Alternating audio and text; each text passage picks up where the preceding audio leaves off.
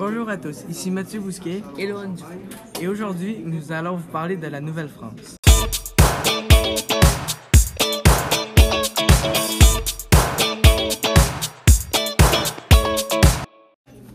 Encore de nos jours, plusieurs personnes s'habillent encore de manière particulière.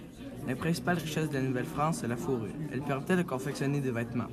Il y a plusieurs centaines d'années, la pelleterie, qui est en fait la traite de fourrure, était l'activité économique la plus onéreuse pour la Nouvelle-France. Ainsi, le commerce de la fourrure est à l'origine de la construction des premiers établissements dans la colonie française.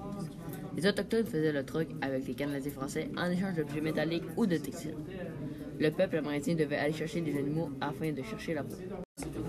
Les Amérindiens partent chasser dans la région des Grands Lacs, car cette région est riche en animaux à fourrure. Les coureurs des bois sont des intermédiaires qui vont chercher la pelleterie dans les villages amérindiens. Ils offrent un approvisionnement régulier en fourrure, depuis qu'un appui militaire en cas de conflit. Ensuite, des lois ont été établis et un congé de traite a été mis en place. Le congé de traite a fait en sorte que les chasseurs avaient plusieurs contraintes afin de pratiquer la chasse. Vers la fin du 19e siècle, le commerce de fourrure fait face à plusieurs grandes difficultés.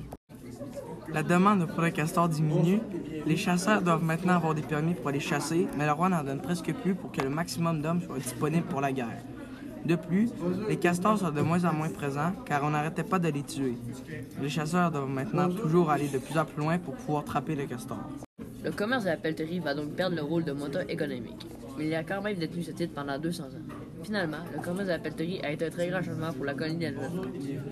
Cela lui a apporté une grande renommée et une histoire palpitante.